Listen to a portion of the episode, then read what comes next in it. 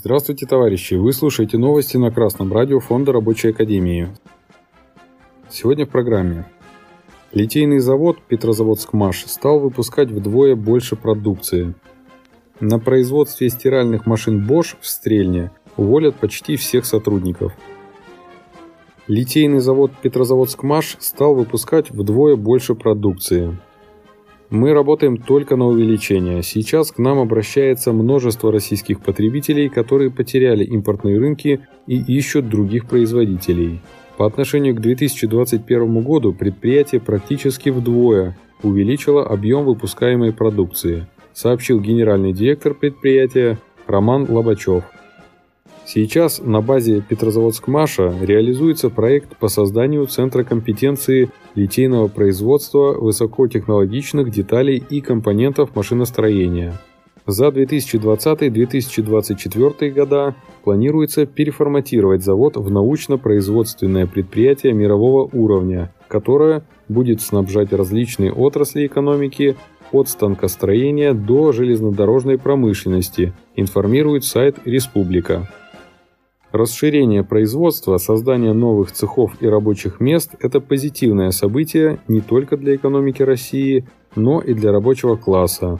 В условиях роста заказов и увеличения объемов выпускаемой заводом продукции рабочие могут побороться за увеличение зарплаты и улучшение условий труда. Организованный дружный коллектив способен составить новый прогрессивный коллективный договор и добиться его заключения. Капиталисты, заинтересованные в увеличении прибыли, пойдут на уступки, если боевые коллективы рабочих проявят инициативу, сплоченность и решительность. Фонд Рабочей Академии неоднократно призывал рабочих бороться за улучшение условий труда, ведь именно рабочий класс создает все материальные богатства. Рабочий класс – это опора России. Товарищи рабочие, ваше будущее в ваших руках. Успехов в борьбе!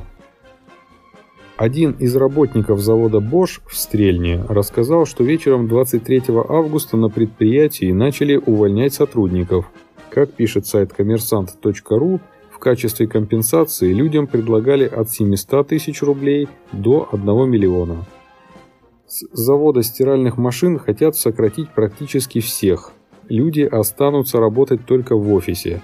На заводе холодильников есть еще компонентов на 17 тысяч приборов – Поэтому они держат людей, чтобы использовать эти компоненты. Но линия сейчас стоит, рассказал сотрудник. Руководитель департамента корпоративных коммуникаций ООО «БСХ. Бытовые приборы» Антон Рассадин подтвердил факт значительного сокращения потребности в кадрах.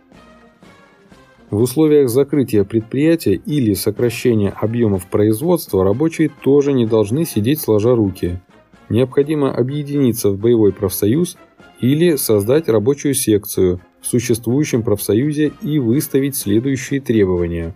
Национализация предприятия и сохранение рабочих мест, требовать полного соблюдения трудового законодательства для уволенных сотрудников со всеми компенсациями и выплатами, трудоустройство уволенных рабочих на других предприятиях города, внесение нового пункта в коллективный договор – работодатель не имеет права увольнять сотрудников без согласования с профсоюзом. Именно такие меры должен предлагать боевой профсоюз и, конечно же, подкреплять свои требования коллективными действиями. Как видно из приведенных новостей, в российской промышленности наблюдается дисбаланс, вызванный отсутствием государственного планирования. В то время как одни производства увеличивают выпуск продукции, другие закрываются и сокращают рабочих. Необходимый механизм национализации собственности компаний из недружественных государств отсутствует.